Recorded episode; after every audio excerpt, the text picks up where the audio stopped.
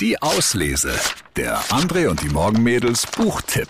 So, Barfuß um die Welt von Judith Etz. Das Buch möchten wir heute empfehlen. Die junge Frau steckt eigentlich in einem ganz normalen, einem völlig gewöhnlichen Leben. Bankkauffrau, verheiratet. Aber sie fühlt sich irgendwie unglücklich und eines Tages bricht sie einfach auf. Sie zieht ihre Schuhe aus, trennt sich, kündigt und läuft los. Barfuß. Durch Neuseelands Wälder über warme Südseestrände und die asphaltierten Straßen Hongkongs. Am nächsten Tag will ich herausfinden, ob ich auch in anderen Tempeln Hongkongs meine Schuhe ausziehen muss.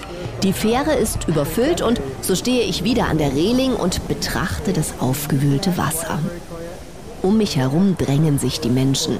Die Gemüter sind aufgewühlt. Jeder hängt seinen Gedanken nach, er stellt eine To-Do-Liste im Kopf und denkt, dass die Zeit dafür eigentlich viel zu knapp ist.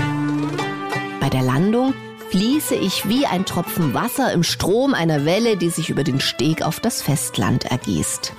Aus irgendeinem Grund war ich noch nie darüber besorgt, dass mir in einer großen Menschenmenge jemand auf die Füße tritt. Vielleicht, weil das noch nie passiert ist.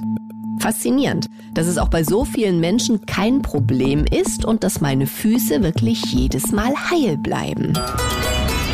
Auf den Straßen ist ebenfalls viel los. Und ich merke, dass mir die vielen Menschen langsam auf die Nerven gehen. Wieder habe ich keine Ahnung, wohin ich treibe, aber das finde ich nicht schlimm. Tempel soll es hier in Hülle und Fülle geben und ich werde einen finden. So, Barfuß um die Welt von Judith Etz. Das ist nicht nur ein faszinierender Reisebericht. Das Buch ist vielmehr auch eine Aufforderung, ein bisschen mehr auf uns selbst und unsere Umwelt zu achten. Wie viel haben braucht es eigentlich, um wirklich glücklich zu sein? Oder ist das alles nicht nur irgendwie unnötiger Ballast und die kleinen Dinge sind eigentlich viel, viel wichtiger? Unser Lesetipp der Woche, Barfuß um die Welt von Judith Etz. Viel Spaß beim Lesen. Die Auslese. Den Podcast gern abonnieren. Überall, wo es Podcasts gibt.